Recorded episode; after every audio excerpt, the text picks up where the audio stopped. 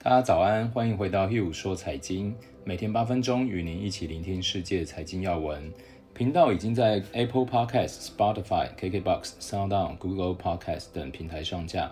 喜欢 Hugh 说财经的听众朋友们，请帮忙按关注、订阅、追踪，才不会错过哦。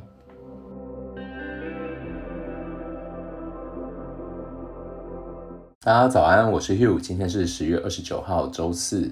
我们一起先来看昨天欧美股市状况。昨天美国股市在担心疫情升温以及油价出现比较大的修正，三大指数都出现比较大的重挫。昨天标准普尔五百指数是下跌三点五三个 percent，收在三千两百七十一点。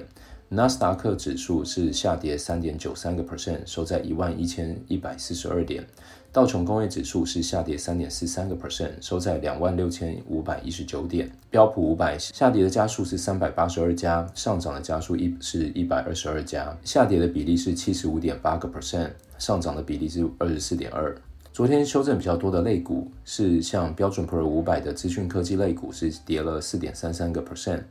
或者是能源类股是跌了四点二个 percent。昨天因为美国石油库存量的增加远超乎预期，所以油价出现比较大幅的修正。西德州原油昨天每桶修正二点二一美元，跌了五点五九个 percent，来到三十七点三六美元。美元指数昨天也反映了市场避险的需求，上涨了零点五五，来到九十三点四八，总共上涨了零点六个 percent。新冠疫情的追踪不只是欧洲疫情的恶化，美国的住院病例也在激增。美国因为 COVID-19 住院的人数在过去三周攀升了三十七个 percent 哦。根据霍普金斯大学的报告，美国周一新增了六万六千确诊病例，新增死亡人数的七天平均值则升至了七百九十八人。疫情恶化的阴影笼罩在美国医疗健保体系，以及第四季的经济状况，还有川普寻求总统连任的路上。接着，我们来看一下，根据最新的美国大选民调。即使不同的机构略有出入，民主党候选人办的胜选几率都较高。对于这一点，富国银行的分析师 Harvey 提出了不同的看法。尽管拜登的赢面大，但是不能视为必然的结果，因为有些数据呈现相反的结果。他以 Real Clear Politics 的数据做预测，民调显示参议院的席次中，民主党以四十五席落后共和党的四十六席，剩下九席则胜负难料。在上周，民主党的席位还是领先的。他还提到一个奇怪的调查，民调公司 Rasmussen 最近在总统竞选跟踪调查中表示，川普以四十八比四十七个 percent，自九月中以来首次领先拜登。虽然仅领先一天，但是这个差距远低于其他家的民调数据。值得一提的是，这家民调公司可是二零一六年总统普选结果唯一完全正确的民意调查机构。别忘了，在二零一六年，希拉蕊在全国普选得票数赢了三百多万票，但是最终仍然落选了。虽然关于拜登的许多爆料在民调上并没有明显的影响，但是变数仍然存在。关注的焦点仍然是宾州、佛罗里达等摇摆州。分析师就认为，拜登可能需要在普选投票中至少领先三个百分点，才能确保在选举人投票中获胜。大选结果仍然有变数，但有一些共识似乎已经存在。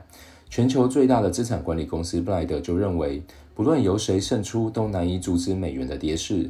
史无前例的财政和货币刺激政策真是推手。相较之下，布莱德看好印度卢比、印尼盾、人民币对于美元则会走强，因为投资者正在寻求高收益资产和成长，而这三个亚洲国家最有可能从美元疲软中受益。同样看空美元的还有高盛、瑞银以及专业投资人 Druckenmiller。研究报告中提到，尽管下跌趋势可能会因为选举结果而出现暂停性的停顿。但是预计美元的温和跌势至少还会持续一到三年。接着跟大家分享一下，昨天恐慌指数 VIX 是涨了二十个 percent，来到四十点二八。刚好最近有跟朋友聊到 VIX 指数哦，VIX 指数它是反映市场的隐含波动率，然后同时它其实也在反映投资人们对避险的需求，也就是投资人愿意用多少成本来做大盘的避险。所以这一波市场开始出现修正的同时，VIX 指数可能就会开始往上飙高。三月中、三月底的时候，VIX 是来到八十。那在一般市场没有修正，呃，成品时。时间，VIX 指数大概都是在十五到十八徘徊。那从三月美国开始印钞票以后，VIX 从八十大概回到二十五到三十左右。这几个月一直都在这个数字做震荡。那昨天市场出现比较大的修正，VIX 一度就冲到了四十哦。那我们可以看到九月初市场有一波比较大的修正，那一波的 VIX 大概是来到三十八左右，所以可以明显的看出来这波市场的修正。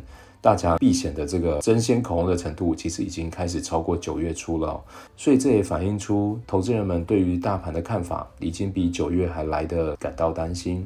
哦，假如手上有太多的持股，建议在这时候可以慢慢开始做一些调节，或者也可以透过 VIX 来做一为自己做一些避险。美国大选即将在下周登场，结果虽然未知，但无论由谁上位，对于金融市场都会造成很大的影响。相信大家也会很想知道更多的内容和我的看法。预计周末会整理一篇精华分享给大家，包含大选的观察重点、机构法人的研究分析，还有我可能会采取的应对方法。有兴趣的朋友记得关注，不要错过哦。以上就是今天的 Hugh 说财经，我们明天见。